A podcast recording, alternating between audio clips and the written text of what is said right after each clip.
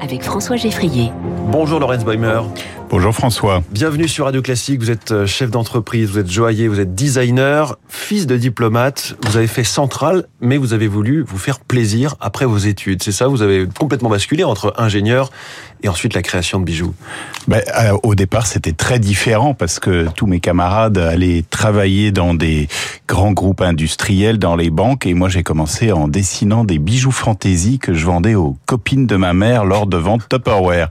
Donc autant vous dire que mes parents étaient euh, paniqués et tout le monde rigolait bien central. Et je me demande d'où vient votre savoir-faire au départ. Comment est-ce que vous avez appris C'est vous êtes autodidacte totalement Vous avez euh, suivi des cours Vous avez quelque part un mentor Alors d'une part, je me considère toujours comme ingénieur aujourd'hui parce qu'on fait beaucoup des sciences de l'ingénieur dans la joaillerie, de l'optique, des flux de production qui vous permettent de livrer la bague de fiançailles à temps. c'est de la précision euh, minuscule, c'est un petit peu de l'horlogerie au sens figuré, quoi. Oui, absolument. Et d'autre part aussi, le fait de ne rien savoir, parce que je, je ne savais quand même rien.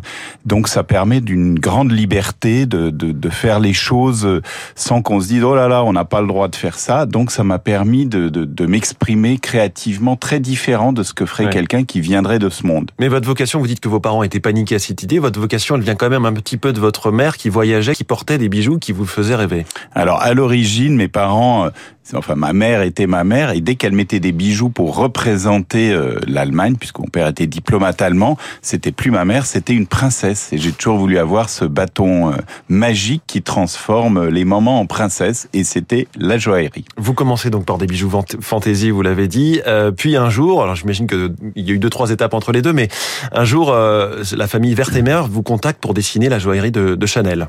Absolument, et, et c'est une grande surprise, d'autant plus qu'à cette époque-là, euh, c'était impossible pour une maison qui était très connue pour la couture, euh, les vêtements, de passer des bijoux fantaisie à la joaillerie. Donc euh, c'était impossible, c'est-à-dire que c'était pas perçu comme possible que Chanel fasse de la de la joaillerie. Oui, Chanel était, Coco Chanel était très connu pour avoir en quelque sorte inventé et démocratisé les bijoux fantaisie. Mmh. Et euh, bon, elle avait, elle avait peu de bijoux, peu de joaillerie. Donc à l'époque, on se disait non, non, c'est c'est un territoire, une chasse gardée des Van Cleef, des Harry Winston, des bouchons. c'était le cœur de métier et qui ne faisait que ça. Absolument. Ouais. Et du coup, c'était impossible. Nous ne le savions pas, mais nous l'avons fait. Célèbre, un célèbre dicton. Un peu plus tard, c'est Louis Vuitton euh, qui fait appel à vous avec une rencontre avec Bernard Arnault. Et du coup, Bernard Arnault a été interpellé par ce que j'avais fabriqué, créé, dessiné, enfin pas fabriqué, mais dessiné chez Chanel pendant 20 ans. Et il m'a proposé de faire la même chose chez Vuitton mmh. pendant 10 ans. Et là aussi, il y avait un sujet de, de, de construire une légitimité pour une marque comme Louis Vuitton dans la joaillerie?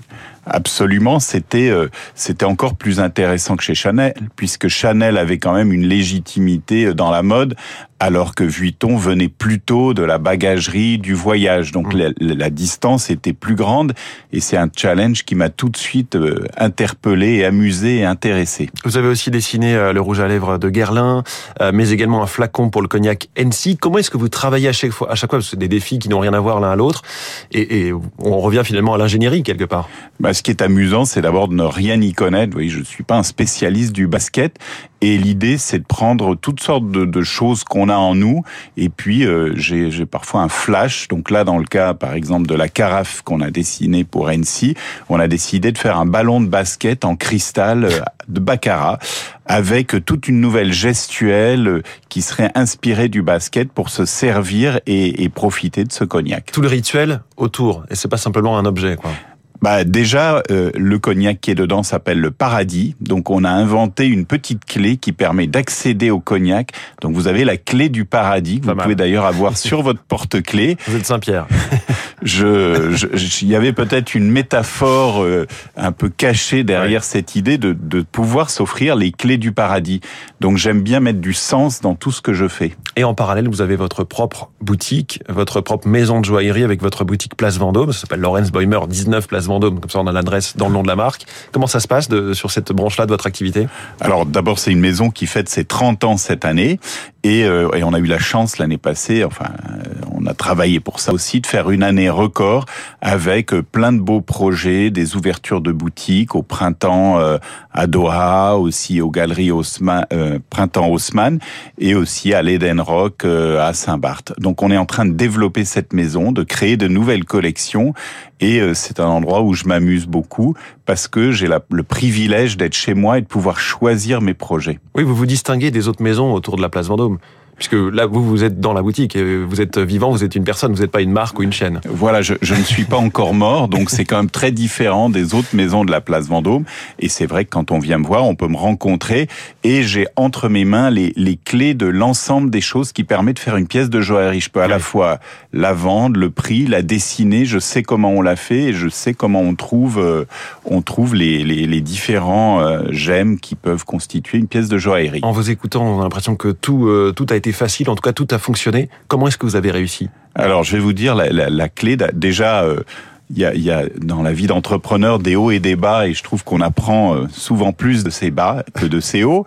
Et d'autre part, j'ai l'immense privilège et la chance d'être entouré d'une équipe formidable. D'une part en interne, avec euh, des jeunes talentueux, motivés, un associé Cédric Aumonier euh, très brillant qui me limite dans mes délires. Hein. Je suis comme un créateur, donc on est souvent prêt à faire sauter la caisse. Et à l'extérieur, on est très privilégié parce que en France, mais, mais dans d'autres endroits aussi, on a la chance d'accéder à des artisans d'un oui. talent euh, immense et euh, que j'ai d'ailleurs voulu mettre en avant puisque la plupart des artisans signent également leurs pièces avec moi.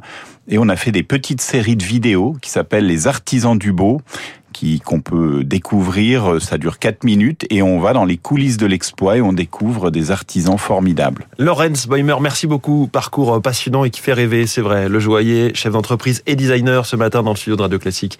Merci beaucoup et très bonne journée à vous. Merci, bonne journée. 6h45, toute l'économie, c'est dans 30 secondes.